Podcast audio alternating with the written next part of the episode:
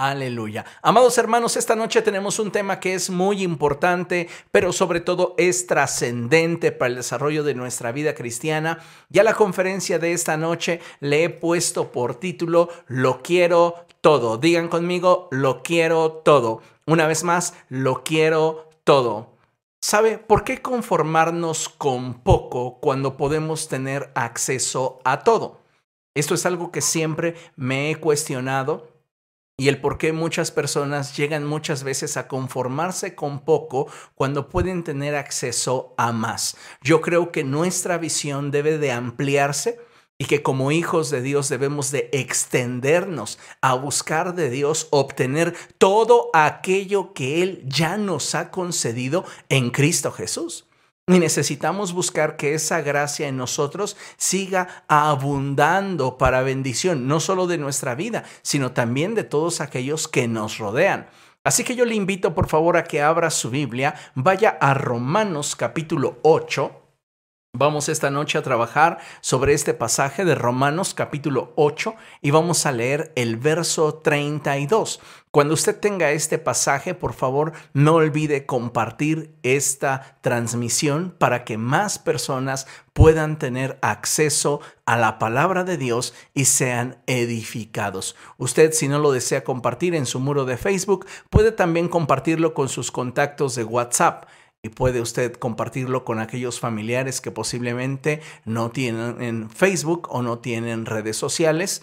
A través de ese link ellos podrán ver este video y en lo sucesivo también disfrutar de lo que Dios tiene preparado para ellos. Así que, amados hermanos, centrados en materia, vamos a leer lo que dice Romanos capítulo 8, verso 32. Dice la palabra de nuestro Dios de la siguiente manera. El que no escatimó ni a su propio Hijo, sino que lo entregó por todos nosotros, ¿cómo no habrá de darnos generosamente junto con Él todas las cosas? Qué hermosa porción de la escritura el Espíritu Santo guía al apóstol Pablo para poder revelarnos que en el corazón de Dios está el darnos todo. Dios no desea darnos su bendición a cuentagotas. Dios desea bendecirnos en abundancia. Y por eso es que es muy relevante esta expresión cuando el apóstol, inspirado por el Espíritu del Señor, declara, el que no escatimó ni a su propio Hijo, sino que lo entregó por todos nosotros, ¿cómo no habrá de darnos generosamente junto con Él todas las cosas? ¿Sabe? Hoy nos encontramos en medio de una generación que goza de muchas comodidades y facilidades que antes ni siquiera la gente de tiempo atrás pudo haberse imaginado. Hoy pareciera que ese entorno de comodidad y poca exigencia ha formado conceptos equivocados en la mente de muchas personas. A saber, hoy son muchos los que se sienten merecedores de todo cuanto tienen y consideran que si algo no poseen, se debe de alguna manera a alguna situación injusta que nada tiene que ver con ellos mismos. En esta forma de pensamiento encontramos a jóvenes exigiéndole a sus padres lujos y caprichos, encontramos a hombres y mujeres insatisfechos con la vida, sintiéndose víctimas de las circunstancias que enfrentan y en las cuales no encuentran satisfacción. Hoy no es de extrañar que una sociedad fracturada produzca personas fracturadas, que lejos de comprometerse con aquello que anhelan, escuche bien, se justifiquen en otros evadiendo su responsabilidad del por qué no han alcanzado lo que dicen desear. En el pasaje que leímos anteriormente, la palabra de Dios nos hace una declaración muy fuerte y profunda en la cual nos muestra a Dios dándonos todo. Es decir, Dios lo entregó todo por nosotros. Es impresionante la forma en la cual Dios nos ha rodeado de su gracia a fin de que podamos caminar libres y victoriosos en la senda que Él nos ha trazado. Sí, así como usted lo oye, Dios desea bendecirnos para que usted y yo caminemos libres. Y no solamente eso, sino también seamos victoriosos en cada área de nuestra vida. Dios quiere vernos plenos, Dios quiere vernos felices, Dios quiere vernos satisfechos del nivel en el cual nos encontramos y aspirando a un nuevo nivel en él. El problema es que muchos se conforman con poco y por esta razón es que no están satisfechos en el nivel en el cual se encuentran, no están satisfechos con lo que han logrado. Hay insatisfacción en su corazón y esto se debe muchas veces a que no han entendido qué es lo que realmente quiere Dios para ellos y se conforman con mucho menos de lo que Dios desea darles. Lamentablemente, cuando nuestra mentalidad se ha amoldado de acuerdo a la mentalidad del mundo, es que lejos de buscar alcanzar aquello para lo cual Cristo nos alcanzó, malgastamos nuestra vida y capacidad en justificarnos del por qué no hemos logrado un avance significativo en nuestro caminar con Cristo. Hoy, como muchos, podríamos señalar a otros y justificarnos del por qué no hemos logrado lo que en algún momento nos hemos propuesto. Piense en esto. Estamos a escasos nueve días de concluir un año más. Y la pregunta obligada es, ¿logramos todo lo que nos propusimos a inicio de año? Piense en eso. ¿A quién va a culpar usted? ¿Al COVID? ¿La pandemia? ¿Las restricciones? Muchos de nosotros a inicio del 2020 nos generamos cierto grado o cierto nivel de metas. Y es importante que consideremos el hecho de que si no las hemos alcanzado es porque nos hemos conformado con menos. Esa es la realidad. Considere lo siguiente. ¿Cuáles fueron sus planes? ¿En dónde estaba su meta? ¿Cuáles metas logró? ¿Cuántas oportunidades aprovechó? ¿Cuántos de nosotros no comenzamos el 2020 diciendo, este año sí como saludable? Y por ahí comenzamos a hacernos de guías nutricionales y a ver cómo era el plato del buen comer y comenzamos a generarnos una estrategia, pero ya para mediados de enero como que el hacer un plato saludable no nos era del todo conveniente. ¿Cuántos logramos en realidad bajar de peso o mantenernos en nuestro peso si estábamos en un peso adecuado? Porque si usted dice, yo me mantuve en mi peso, pero usted sufre de sobrepeso, podría haber empleado la palabra goza de sobrepeso, pero en realidad cuando nosotros nos descuidamos, en lugar de esto traducirse en un gozo, en una satisfacción, es un sufrimiento, porque nos afecta en muchas áreas de nuestra vida y usted ya lo sabe. Entonces, ¿usted se mantuvo en su peso? ¿Usted perdió el peso deseado? ¿Usted pudo ayudar a otros? ¿Usted pudo orar más tiempo? ¿Usted pudo graduarse? He escuchado cantidad de entrevistas a jóvenes estudiantes que terminan su grado escolar y están tristes porque no tendrán una graduación como tal, pero lograron su meta. Por otra parte, escuchaba el día de ayer una noticia donde aproximadamente 5 de cada 100 estudiantes desertaron del nivel preparatoria y universitario porque se justificaron en las circunstancias difíciles que implicaba tomar clase en línea para no continuar sus estudios. Quizá usted este año logró una meta de poder ahorrar más. Tal vez usted simplemente logró la meta de tomar ocho vasos de agua al día.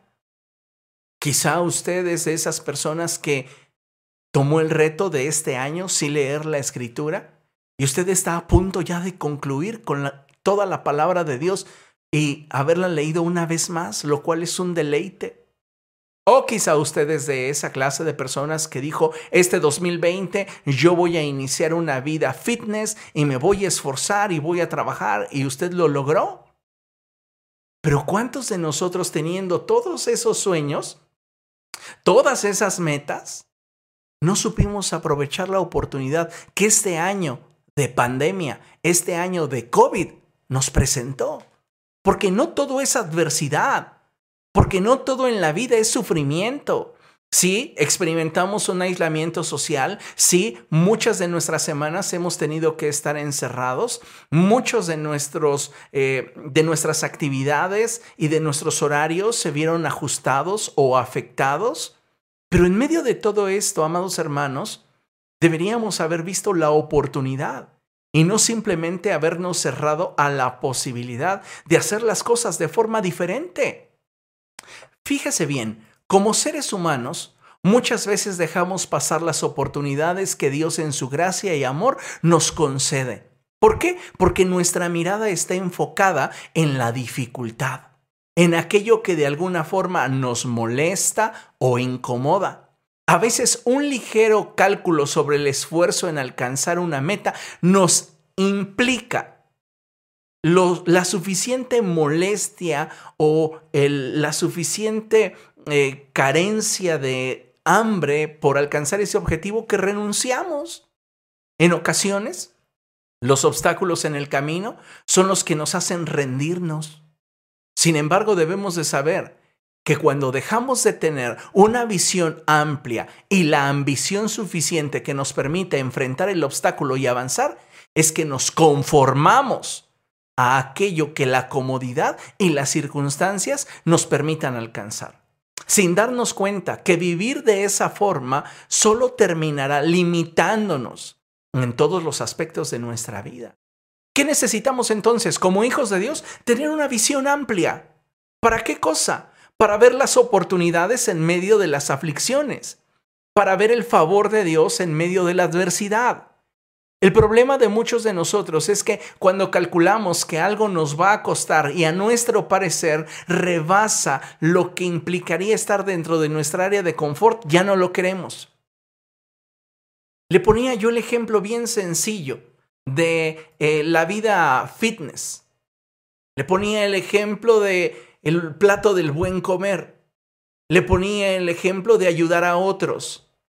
A veces pareciera que calculamos y una vez que nos damos cuenta que comer bien, que levantarnos temprano para hacer ejercicio, que esforzarnos en aquello que deseamos alcanzar, tanto natural como espiritual, es demasiado como para que nuestra comodidad se vea afectada, es allí donde renunciamos.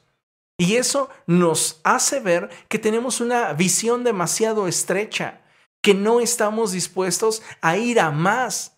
Y eso, amados hermanos, nos sentencia. ¿Por qué? Porque no podemos asirnos de todo aquello que Dios ha preparado para nosotros. Nos estamos conformando con menos de lo que Dios quiere darnos.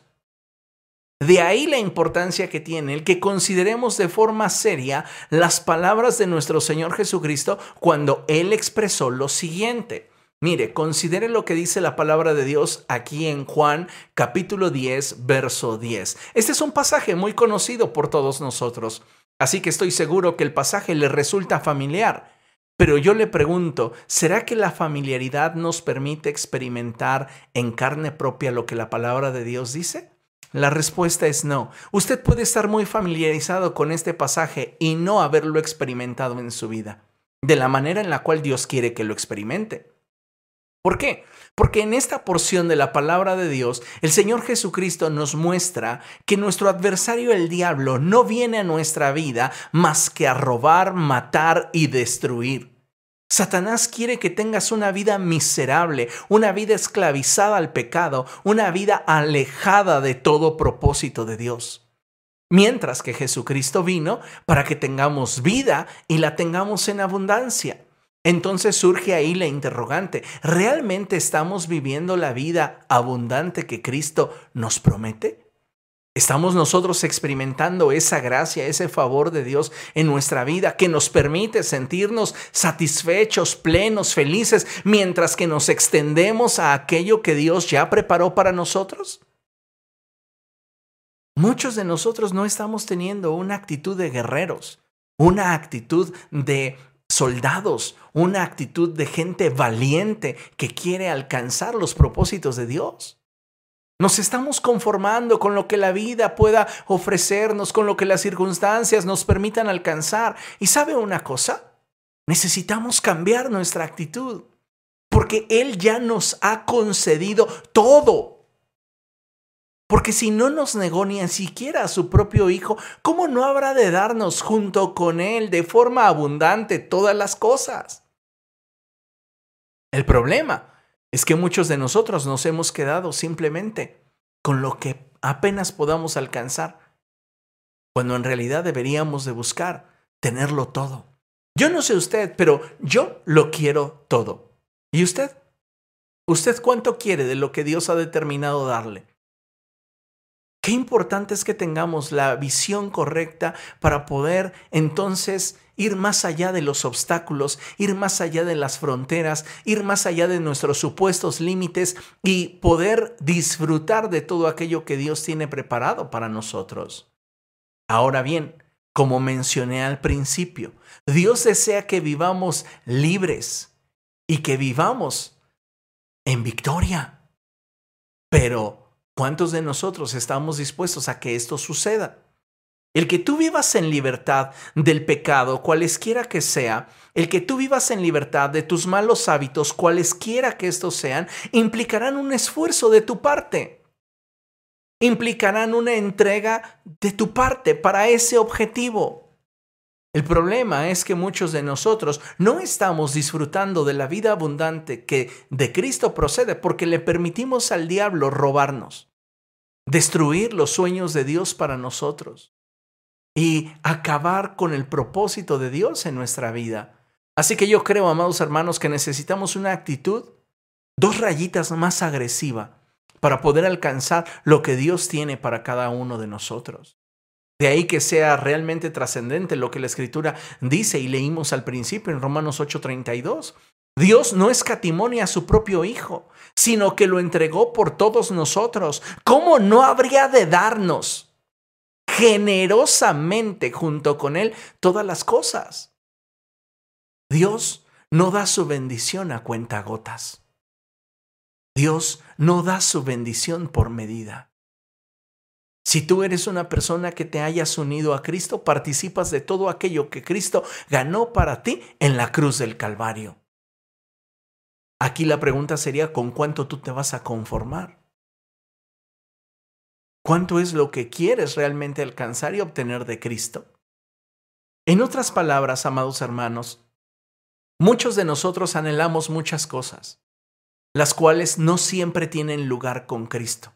Y es ahí donde al no entender el sentido de las escrituras nos enfrentamos ante la paradoja bíblica. ¿No que la Biblia dice que Dios me daría todas las cosas? ¿Dónde está el auto nuevo que le he pedido? ¿Dónde está el mejor puesto laboral por el cual le he estado suplicando y que Él sabe que necesito? ¿Dónde está la sanidad por la que tanto le he rogado? ¿Dónde está la salvación de mi familia por la que tanto he clamado? Algo que quiero que tengamos bien claro es que cuando la escritura dice que Dios, al hallarnos unidos a su Hijo, nos entregará todas las cosas, ese todas las cosas refiere a todo aquello que nosotros necesitemos para alcanzar su propósito y al tener una vida abundante, glorificarle. De ahí que debemos entender que no es que muchas de nuestras peticiones le resulten irrelevantes a Dios o no le importen. Simplemente debemos de saber que muchas de dichas situaciones que vivimos están cumpliendo un objetivo en nosotros. Pero no debemos de desanimarnos. Al contrario, sabiendo que contamos con el favor de Dios, debemos de perseverar y confiar en que unidos a Cristo podremos alcanzar nuestras metas pero sobre todo podremos encontrarnos dentro de la voluntad de Dios. Mire qué importante es esto. Me encanta cuando el pasaje de Romanos 8:32 nos dice que si Dios no escatimó a su propio Hijo, sino que lo entregó por nosotros, ¿cómo no habría de darnos generosamente junto con Él? Subraye ese junto con Él en su Biblia. ¿Todas las cosas? Es hermoso esto, ¿por qué? Porque cuando la palabra de Dios nos habla de esta clase de unidad, nos muestra que Dios para nosotros no tiene límites ni reservas. Pero habrá situaciones que Dios no transforme de forma instantánea porque tienen el propósito de irnos transformando a través del proceso. En otras palabras, no te desalientes por aquellas peticiones que Dios no ha respondido. Continúa perseverando sabiendo que en Cristo Jesús todo aquello que Él compró para nosotros en la cruz del Calvario nos pertenece y Dios nos lo está dando de forma generosa en la medida que nos encuentra unidos al Señor. Esto es muy importante. Porque solamente unidos a Cristo, reitero, es que podremos alcanzar nuestras metas, pero sobre todo encontrarnos dentro de la voluntad de Dios. Amados hermanos, más que alcanzar una meta, lo importante en nuestro día a día es hallarnos dentro de la voluntad de Dios. Eso es lo más importante y por lo que cada uno de nosotros debería esforzarse en su día a día. Porque las metas ciertamente requieren de disciplina, ciertamente requieren de esfuerzo, pero el hallarnos dentro de la voluntad de Dios es imprescindible para nosotros los que decimos amar al Señor. Sin lugar a dudas, no tenemos un caminar perfecto. Sin lugar a dudas hemos cometido errores, sin lugar a dudas hemos fallado un millón de veces. Sin embargo, seremos de esa generación que lejos de levantarse se queda en el lugar donde tropezó o en el lugar donde cayó lamentándose de la circunstancia que le llevó a esa situación? No, amados hermanos, tenemos que levantarnos en el poder del Señor y su fuerza y seguir adelante. Recuerde algo que por mucho tiempo he estado citando en mi caminar cristiano y que aquellos jóvenes y adultos que de repente encuentran un obstáculo en su vida les repito. No importa cuántas veces caigas, como cuánto tiempo tardes en levantarte. Es mucho más trascendente para nosotros en Cristo el mantenernos unidos a Él que el estar lamentándonos por el área en el cual le fallamos al Señor. Por eso su palabra es constantemente incidente en esto. Vengan y pongamos las cosas en claro. También añade y dice, pero si venimos delante de Dios y le confesamos nuestros pecados, Él que es fiel y justo nos los perdonará y nos limpiará de toda maldad. Qué importante es que nosotros hagamos del vivir dentro de la voluntad de Dios un hábito. Así como adquiriste el hábito de tomarte ocho vasos de agua al día, así como has adquirido el hábito de tener una vida fitness, así como has adquirido el hábito de ahorrar, así como has adquirido el hábito de ayudar al necesitado, así adquiere el hábito, el compromiso de hallarte constantemente en, dentro de la voluntad de Dios. Consideremos lo siguiente, mire, Vamos a leerlo juntos, ¿le parece? A la cuenta de tres. Una, dos, tres.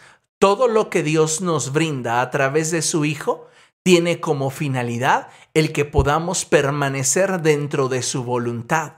De ahí que solo al mantenernos unidos a Cristo es que podremos recibir todo aquello con lo cual Dios ha dispuesto bendecirnos. Me encanta una porción de la escritura cuando la palabra del Señor nos dice, tú aderezas mesa delante de mí en presencia de mis enemigos. Sabes, hay mucha gente que no te quiere ver feliz. Hay mucha gente que no te quiere ver pleno. Hay mucha gente que no te quiere ver sonreír, que desean que te vaya mal. Pero sabes, cuando tú estás unido a Cristo, Él adereza una mesa delante de ti en presencia de aquellos que te aborrecen, porque quiere dar testimonio de que tú eres amado por Dios y que hay una recompensa a tu vida al hallarte unido a Cristo. El problema es que muchos de nosotros tenemos una mesa aderezada frente a nosotros y no tenemos hambre. No tenemos ganas de participar de lo que el Señor ya ha dispuesto para nosotros. ¿Cuántas veces, amados hermanos, hemos estado limitando la bendición de Dios en nuestra vida a causa de nuestra falta de actitud? Hoy es un buen día para que entendamos que todo lo que Dios nos brinda a través de su Hijo tiene como finalidad el que usted y yo podamos permanecer dentro de su voluntad. Por eso es que Dios expresa esa palabra tan hermosa en Romanos 8:32 que Él no nos negó a su Hijo y que si nosotros nos mantenemos unidos a Él, tampoco nos negará, al contrario, nos dará en abundancia todo lo que nos haga falta para mantenernos en Él. Creo que este es un momento decisivo en nuestra vida donde usted y yo podemos tomar la decisión de seguir a Cristo y esforzarnos en hallarnos constantemente dentro de su voluntad. Porque sólo así, dentro de su voluntad, y lo reitero, es que vamos a poder recibir todo aquello con lo cual Dios ha dispuesto bendecirnos. Dios ha determinado bendecir tu vida de una forma cual tú ni siquiera imaginas. Recuerda la escritura cuando dice que cosas que ojo no vio, ni oído oyó, ni han subido en la imaginación de los seres humanos, son las que Dios tiene preparadas para todos aquellos que le aman. Cuando nosotros entendemos esta verdad y sabemos que al mantenernos unidos a Cristo, Dios nos habrá de bendecir, es que todo cobra sentido y significado. Porque cuando nosotros no entendemos esta verdad, pareciera que todo lo que Dios pide de nosotros simplemente nos empuja en una dirección que no deseamos, porque nos parece que es demasiado el consagrarnos, nos parece que es demasiado el santificarnos, nos parece que es demasiado el reconocer nuestras faltas delante de Dios. Y pareciera que nos conformamos con un vivir superficial en el cual simplemente nos vamos a mover en la medida de lo que las circunstancias nos permitan. Pero no, amado hermano, usted debe de cambiar su actitud y usted debe de ser más agresivo en la búsqueda del propósito de Dios para usted y para su casa. Necesitamos hoy más que nunca determinarnos a hallarnos constantemente dentro de la voluntad de Dios. Es bueno el poder esforzarnos para terminar de leer la Biblia durante un año. Es bueno esforzarnos para crecer en el desarrollo de nuestra disciplina de la oración. Es bueno ayudar a otros. Es bueno cuidar de nosotros mismos. Pero ¿sabe qué es mejor? Que hagamos todo eso, pero dentro de la voluntad de Dios. Porque la voluntad de Dios es buena, es agradable y es perfecta. A veces no será cómodo, Nunca es cómodo reconocer delante de Dios que hemos fallado. A veces no será fácil darnos cuenta que tenemos áreas de oportunidad en nuestra vida. Sin embargo, ese es el mejor camino. ¿Para qué? Para que Él no detenga su obra en nosotros. Por eso es necesario que busquemos a Cristo con todo el corazón, que nos afirmemos en Él, que día con día, a través de la oración, a través de la lectura de la palabra, le pidamos al Señor que siga obrando en nosotros. Porque ¿quién de nosotros es el producto ya terminado? ¿Quién de nosotros puede decir, yo soy tan perfecto como los ángeles? Y aún en ellos Dios encuentra imperfección. ¿Se da cuenta? Necesitamos tanto de Cristo. Necesitamos tanto de Dios. Pero todo comienza con un paso. Yo no me imagino a ninguno de ustedes intentando adaptarse a una vida fitness, intentando realizar todas las rutinas y todos los ejercicios habidos y por haber en su primer visita al gimnasio. Tampoco me imagino que ustedes hayan eh, tomado la decisión de tomarse seis vasos al hilo de, de agua uno tras otro para ya simplemente al final del día tomarse dos más y decir, cumplí mi desafío de ocho vasos. Fuimos adaptándonos de forma gradual y ese es el secreto para ser perfeccionados. Permanecer en Cristo y que Él nos vaya transformando de forma gradual, pero mantenernos unidos a Él. ¿Para qué? Para que Dios nos permita participar de todas aquellas cosas que en Cristo nos ha concedido. Delante de ti hay una oportunidad para crecer en el Señor, pero tú y yo tenemos la capacidad de decidir qué es lo que hacemos. Así que hallarnos dentro de la voluntad del Señor es lo más importante. Y ahí es que surge una pregunta. ¿Qué es lo que necesitas para hacer su voluntad? Escuche esto, vamos a leerlo, vamos a leerlo juntos porque es, es algo muy eh, importante que deseo compartir contigo. Vamos a leerlo a la cuenta de tres. Uno, dos, tres. Generalmente, como seres humanos, nos enfocamos en nuestras carencias para desacreditarnos y de alguna forma renunciar al propósito de Dios para nuestra vida. Pero yo te digo que si observas tus carencias y debilidades, debe ser para que puedas presentarlas delante de Dios y Él te dé de forma generosa lo que necesitas para alcanzar aquello para lo cual Cristo te alcanzó. Vuelva a leerlo y reflexione en ello. ¿Cuántas veces usted no ha visto sus defectos, sus limitaciones y carencias y éstas le han motivado a desistir de buscar más al Señor? El consejo que yo le doy es que si usted está observando que tiene áreas de oportunidad, que tiene defectos, que tiene debilidades en su vida, se valga de ese conocimiento para llevar todo eso que está carente en usted a los pies de Cristo. ¿Para qué? Para que Dios le dé de forma generosa lo que a usted le hace falta. Y es que muchas veces pensamos, bueno, es que yo no tengo el eh, temple, yo no tengo dominio propio, yo no tengo eh, santidad en mi vida, yo no puedo servir a Dios, voy a renunciar. ¿Por qué no mejor esa falta de dominio propio, esa carencia de gozo, esa ausencia de paz, la pone a los pies del Señor y le dice, Señor, yo no puedo, pero tú sí, haz la obra en mí. ¿Cuántos de nosotros deberíamos de tener la actitud de aquel padre, de aquel joven endemoniado, que llevando su hijo a los discípulos, los discípulos no pudieron liberarlo? Y cuando llegó Jesús, el padre le dice, Señor, si puedes, ayúdame. Y el Señor Jesucristo lo ve y le dice, ¿cómo que si puedo? Para el que cree todo es posible. Y ese hombre, reconociendo sus carencias, le dijo al Señor, Señor, ayúdame en mi poca fe. ¿Cuántos de nosotros al ver nuestra poca fe hubiéramos dicho, no, pues sí. Además la Biblia dice que sin fe es imposible agradar a Dios. Y la Biblia también dice, pero que pidamos sin dudar, porque el que duda es como una ola del mar y que quien es así no va a recibir nada de parte del Señor. ¿Ya para qué le sigo?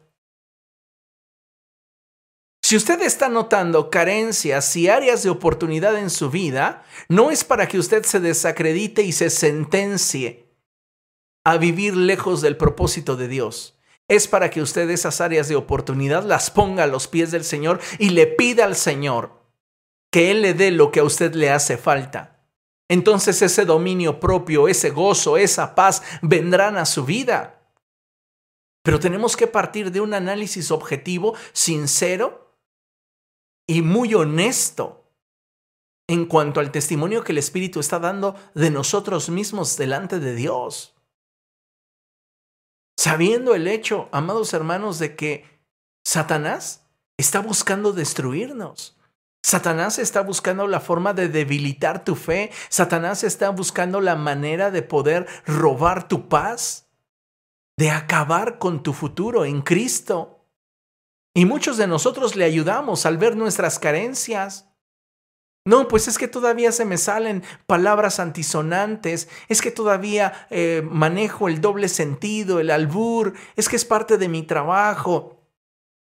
¿Sabes qué? Todas esas áreas deficientes en nosotros, necesitamos ponerlas delante de Dios y ser honestos con Él y decirle, Señor, esta área de mi vida necesita tu trato. Esta área de mi vida, Señor, necesita un cambio. Y no simplemente vivir en una negación que no nos va a llevar a ningún lado. Mire, considere lo siguiente, cuando usted se presenta delante de Dios con las manos abiertas, cosas poderosas suceden. Todas nuestras necesidades serán suplidas cuando nos enfoquemos en obtener de Dios aquello que nos permita hacer su voluntad. ¿Qué te hace falta a ti para ser mejor cristiano? Preséntate delante de Dios con tus manos vacías, con tus manos abiertas. Dile al Señor, esto es lo que me hace falta, esto es lo que yo necesito de ti. Porque cuántas veces vivimos en una negación en la cual vivimos en el eterno proceso, sin reconocer delante de Dios que algo dentro de nosotros le necesita. ¿Cuántos de nosotros ya estaríamos libres del orgullo si simplemente fuéramos honestos con nosotros mismos y con Dios y le dijéramos, Señor, quita de mi corazón el orgullo? ¿Cuántos de nosotros ya estaríamos experimentando un temperamento más apacible si le dijéramos al Señor, Dios, reconozco que soy explosivo y que no me sé controlar y que no tengo dominio propio? Ayúdame. Pero no, vivimos en la negación de que estoy en el proceso, Dios me está cambiando poco a poco, ahí la llevo. Y seguimos siendo los mismos año tras año.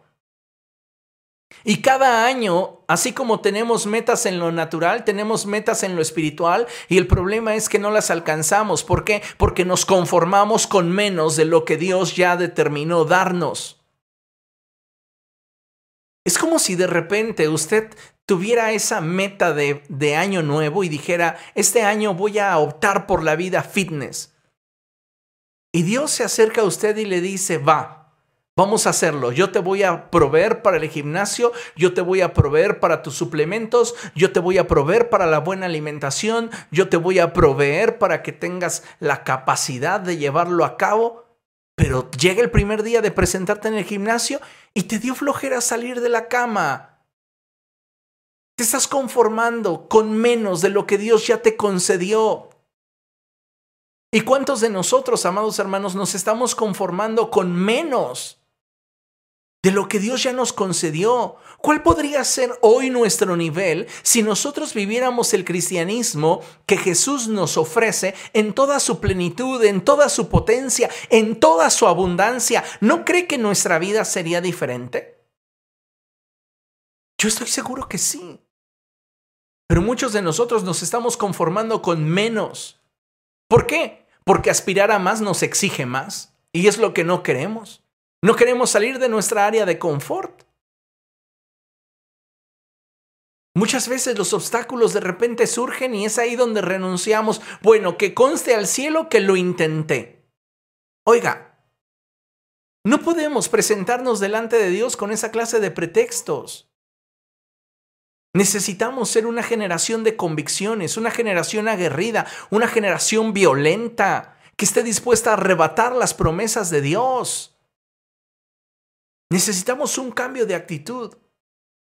Y sabe, eso no va a suceder si nosotros no determinamos realmente estar unidos a Cristo. Hoy necesitamos hacer un autoanálisis, una autoevaluación y pedirle al Espíritu Santo que nos muestre cuál es nuestra real condición delante de Él. Muchos de nosotros tenemos un concepto bien equivocado acerca de nosotros mismos. Y deberíamos, amados hermanos, no ocuparnos de lo que la gente diga. No estar al pendiente de lo que los demás opinan cuando en realidad no conocen nuestra vida de principio a fin.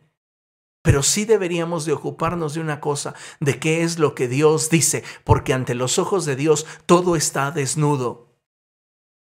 Y necesitamos nosotros que sea Él quien esté dando testimonio a nuestro corazón de cuál es nuestra condición. Ahora, piense por un momento, ¿qué podríamos nosotros necesitar del Señor? ¿Qué podríamos necesitar? Aquí hay una lista que yo creo que es una lista que aplica para todos nosotros y que son cosas que necesitamos para hallarnos dentro de la voluntad del Señor.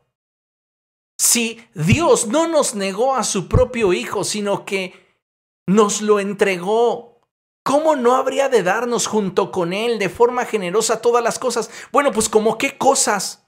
Porque mi auto no me lo da, porque mi casa nueva no me la concede, porque no me sana. Bueno, ¿qué clase de cosas? Déjame mostrarte qué clase de cosas podríamos necesitar. Y la primera que menciono es el que Dios siga renovando nuestra forma de pensar. ¿A poco no necesitamos una mente nueva? ¿Cuántas veces vivimos prejuiciados? ¿Cuántas veces no vivimos abrazando pensamientos destructivos? ¿Cuántas veces no vivimos con pensamientos equivocados? Oh, y nada más falta que alguien nos decepcione para que esa persona caiga de nuestra gracia y no vuelva a contar con nuestra confianza jamás. Los seres humanos así somos.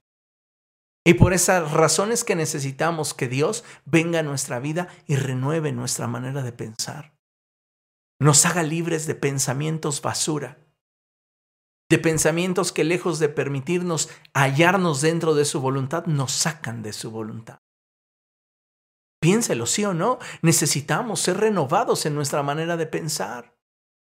Yo estoy seguro que si usted todos los días le pide al Espíritu Santo, renueva mi manera de pensar, y usted se mantiene unido a Cristo, usted va a comenzar a ver cambios en su manera de pensar. ¿Por qué? Porque usted se está haciendo uno con Cristo y la mente de Cristo está siendo establecida encima o siendo superpuesta en su mente. ¿Entiende? Y eso es maravilloso. ¿Qué otra cosa podríamos necesitar? Segunda cosa es que Dios continúe liberando, sanando y restaurando nuestro corazón. ¿Cuántos de nosotros no necesitamos liberación en nuestra alma? ¿Cuántos de nosotros no necesitamos sanidad al interior de nuestro corazón. ¿Cuántos de nosotros no necesitamos esa restauración que nos permite experimentar la plenitud del gozo, de la libertad que procede de Cristo? ¿Sabe cuál es nuestro problema? Que creemos que con haber aceptado a Cristo ya somos el producto terminado, ya nunca más voy a pecar, nunca más voy a tropezar, nunca más voy a fallar. Todo eso ese mundo de idealización no proviene de Dios. Por eso el Señor Jesucristo dijo cosas como estas, lejos de mí, nada pueden ustedes hacer.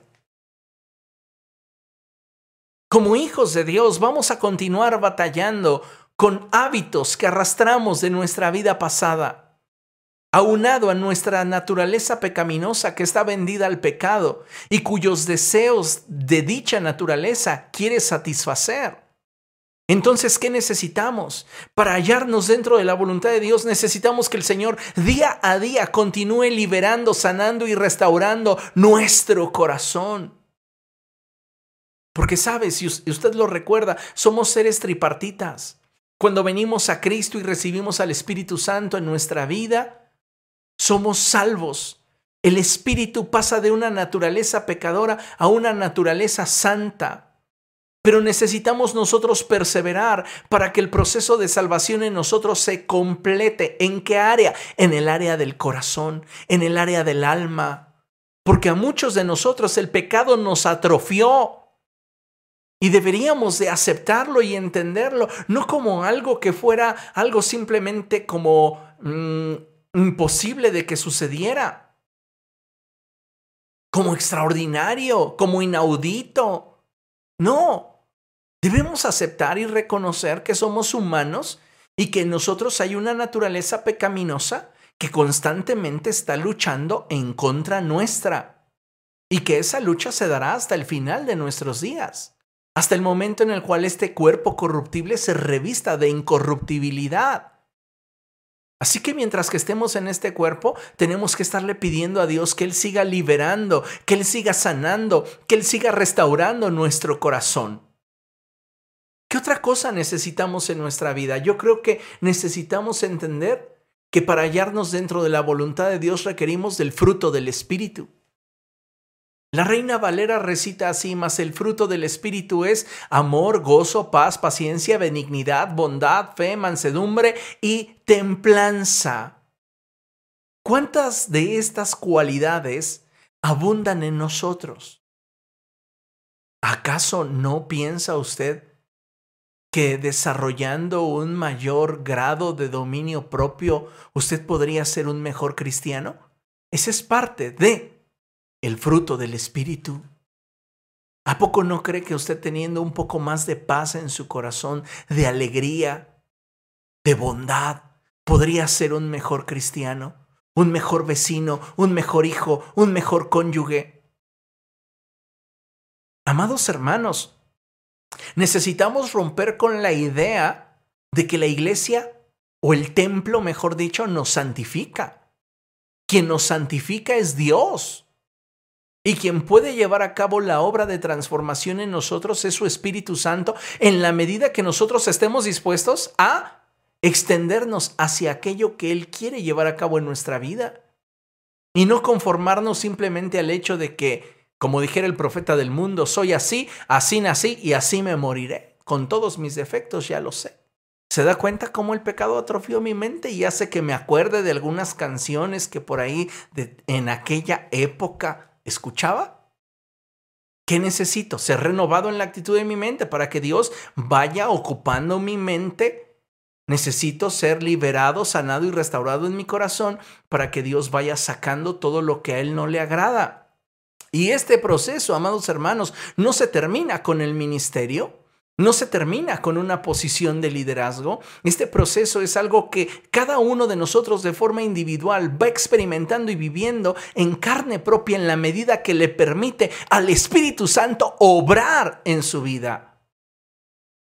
Y eso no nos exenta de poder en algún momento tropezar, fallar, decepcionar a otros.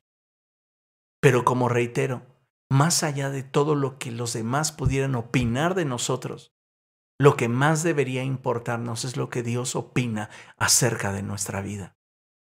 Por eso es crucial que busquemos hallarnos dentro de su voluntad. ¿Qué otra cosa, además del fruto del Espíritu, necesitamos? Yo creo que la iglesia, a la iglesia le urge el poder del Espíritu Santo. El Señor Jesucristo dijo, pero recibirán poder cuando haya venido sobre de ustedes el Espíritu de Dios y entonces me serán testigos en Judea, Samaria y eh, en Jerusalén, en todos esos lugares. Ok, ya se me trabó el texto. Pero, ¿lo estamos siendo?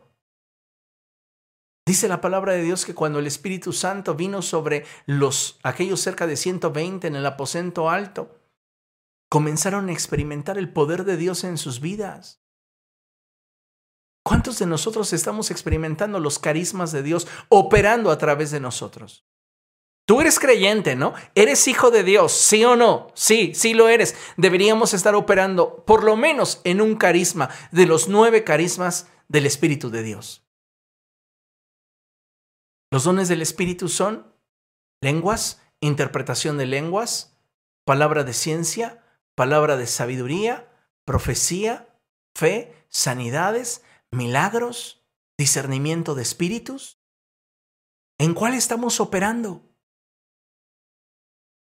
¿Somos acaso una iglesia estéril carente del poder de Dios?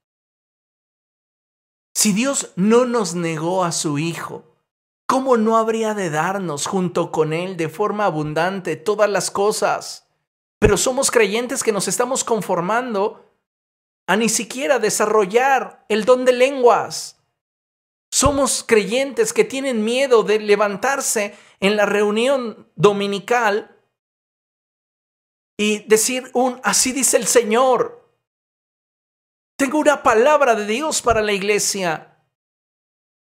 Estamos cómodos y nos olvidamos que hay una mesa servida frente a nuestro adversario el diablo y Dios dice, ven hijo, todo esto lo ha comprado mi Hijo en la cruz para ti y te lo daré con abundancia si tú lo quieres. Pero muchos de nosotros, como dije, conservamos una actitud apática, indiferente. Y no hemos crecido, han pasado los años y no hemos crecido en unción, no hemos crecido en el poder de Dios. Y eso debería preocuparnos. No hemos crecido en generosidad.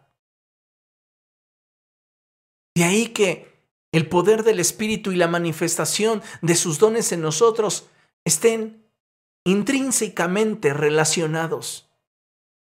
Necesitamos el poder de Dios y la manifestación de sus carismas. ¿Qué otra cosa necesitaríamos? Tener un corazón sensible y humilde a la voz de Dios. Un corazón de carne. Oh, vaya que sí nos hace falta. Tener un corazón de carne. Un corazón que reconozca delante de Dios nuestras faltas. Cuando el Espíritu nos mueve y nos convence de que hicimos mal. Seamos dóciles, iglesia. Si queremos ser hallados dentro de la voluntad del Señor, necesitamos un cambio en nuestro corazón. Pedirle a Dios, Señor, me cuesta realmente amarte. Dame un corazón que te pueda amar como tú mereces ser amado. ¿Alguna vez ha hecho esta clase de oración? ¿O piensa usted que está amando a Dios tanto como Él merece ser amado? Nuestro amor por Dios es solo una correspondencia al amor que experimentamos de Él. Y si no tenemos una relación, no podemos decir que le amamos, porque nuestro amor es solo una correspondencia al amor que Él nos da. Finalmente, ¿qué nos hace falta para poder ser hallados dentro de la voluntad de Dios? ¿Qué podría hacerme falta? ¿Qué podría yo necesitar? Pues tener un corazón que se duela por los demás un corazón que ame de verdad a su semejanza. ¿Cuánta falta nos hace ser más empáticos? ¿Cuánta falta nos hace, amados hermanos, en medio de este periodo de pandemia, de soledad, de aislamiento, el mostrarles a otros el amor de Dios? Tenemos en la iglesia diferentes métodos. El último que aventamos o que arrojamos fue el de las tarjetas de oración. ¿A cuántos de sus vecinos usted le ha llevado esa tarjeta diciéndole, en la iglesia a la que asisto queremos orar por ti? ¿A cuántos de sus familiares les ha dicho, sabes que en la iglesia a la que asisto queremos orar por ti? Si tienes una necesidad, compártenosla para que oremos por ti.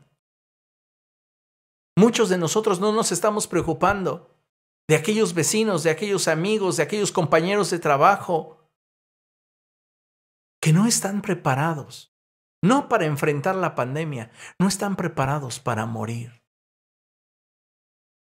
Y nosotros somos insensibles. Creemos que como ya nosotros somos salvos, pues ya los demás, pues que, que le hagan como quieran. No, deberían de dolernos. Deberíamos, amados hermanos, de buscar todas aquellas cosas que en realidad nos hacen falta y que Dios nos quiere dar de forma abundante si nosotros permanecemos unidos a Cristo. Él nos la dará porque así lo promete en su palabra. No nos negó a su Hijo. Pues si nos encuentra unidos a Él, también nos dará todo lo que necesitemos para que seamos hallados dentro de su voluntad. Dios desea que cada uno de nosotros hoy entienda esa verdad y que pueda comprender que sí hay una vida mejor con Cristo. Sí podrías estar en una mejor posición, sí podrías aspirar a más en Él. Pero tienes que estar dispuesto a pagar el costo de lo que te implicará el trato de Dios en tu vida. Habrá cosas, relaciones a las cuales tengas que renunciar. Habrá situaciones a las cuales tengas simplemente que ponerles un alto en tu vida y decirle al Señor, comienza a obrar en mí. Pero sabes, esa es una decisión personal. ¿Cuántos de nosotros no podríamos estar ya en otro nivel si tan solo estuviéramos dispuestos a disfrutar de lo que el Señor ya ha puesto en su mesa para bendecirnos? Pero muchos de nosotros no queremos mover un dedo. Como nos sucede cuando planificamos nuestra vida, ¿no? No estamos dispuestos a esforzarnos por bajar esos kilos extra que nos inflaman los pies, hacen que nos duelan las rodillas, que nos sintamos cansados todo el día. No estamos dispuestos a ponerle un nivel más alto de disciplina a nuestra alimentación. Estamos teniendo problemas con triglicéridos, con colesterol y le preguntas, ¿qué desayunaste? Un champurrado y una guajolota. ¿Usted cree que eso le va a hacer bien? ¿Usted cree de la misma manera que le hace bien pasar toda una semana sin abrir la escritura y sin meditar en la palabra de Dios? ¿Le hace bien no doblar sus rodillas y orar delante del Señor y decirle, Señor, ayúdame? ¿Sabes cuántas veces Dios está esperando que nosotros cambiemos nuestra actitud simplemente para tener una actitud como la de aquel publicano que sin el valor de alzar su vista al cielo le decía, Dios, ten compasión de mí?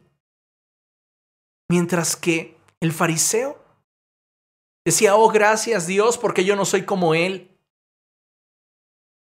¿Cuántas veces nos hace falta reconocer nuestras carencias, nuestras áreas de oportunidad, aquellas áreas en las cuales somos débiles y presentarlas delante de Dios y decirle, ayúdame, libérame, sáname, restaurame de esta área, porque solo yo no voy a poder.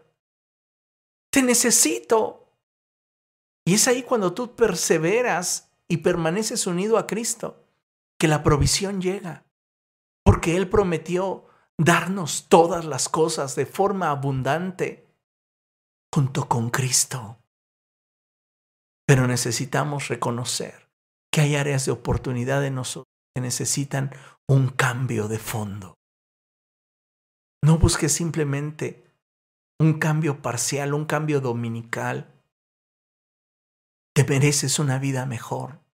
Te mereces una vida abundante. No dejes que Satanás te siga robando destruyendo y matando el propósito de Dios para tu vida. Si tú no tienes la fuerza, si tú no tienes la capacidad, corre al Señor y dile, Dios, ayúdame, Dios, libértame. Sé como esa viuda insistente y sigue insistiendo sobre la necesidad que tienes de que Él provea aquello que tú no tienes y que no puedes producir. Necesitamos entender esa verdad si lo que queremos es movernos en un nivel más alto. Finalmente te invito a que reflexionemos sobre lo que la palabra de Dios nos enseña aquí en Colosenses capítulo 1, versos del 27 al 29. Y dice así la palabra de Dios. A estos Dios se propuso dar a conocer cuál es la gloriosa riqueza de este misterio entre las naciones que es Cristo en ustedes, la esperanza de gloria. A este Cristo proclamamos aconsejando y enseñando con toda sabiduría a todos los seres humanos, para presentarlos a todos perfectos en Él. Con este fin trabajo y lucho, fortalecido por el poder de Cristo que obra en mí. Amados hermanos, lo que les predico, se los predico para su edificación.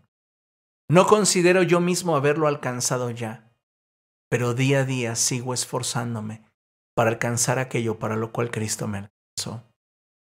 El propósito por el cual desempeño mi ministerio pastoral no es porque considere que ya soy perfecto y como muchos llegaron a decir, pues fácil, desde el púlpito se avientan las pedradas porque estás detrás de un púlpito. No, sino que aquello que les hablo y les exhorto es por amor a ustedes, porque me siento obligado por Cristo para revelarles aquello que Él en su infinita gracia me permite comprender del Evangelio. Necesitamos crecer, necesitamos abundar en un mayor nivel para la gloria de Dios. No te conformes con poco, no te conformes con aquello que te va a dejar insatisfecho frustrado, cansado. Mejor busca la plenitud en Cristo y en Él encontrarás todo aquello que tú necesitas. Y si algo no tuvieras, Dios te lo va a proveer, te lo dará de una forma sobreabundante, en la medida y en el nivel que tú determines buscarlo. Amén. Vamos a hacerlo. Podemos tener de Dios algo mejor. No te conformes, no culpes a otros, no te justifiques en nadie. Es tu carrera, es tu vida. Córrela y vívela lo mejor que puedas para que cuando llegues al final de tus días seas hallado en la voluntad de Dios. Corre tras tu galardón, tras tu recompensa. Y deja de fijarte en los demás y avanza hacia la meta. Amén. Vamos a hacerlo así si Dios nos concede su gracia y nos da de su favor. Vamos a orar, amada iglesia, y que esta palabra que el Señor nos ha hablado esta noche no nos entre por un oído y nos salga por otro, sino que llegue al corazón. Es ahí donde cada uno de nosotros necesitamos la palabra de nuestro Dios hablando a lo más profundo de nuestro ser. Vamos a orar. Padre, en el nombre de Jesús nos presentamos delante de ti y te damos gracias por la oportunidad que nos has dado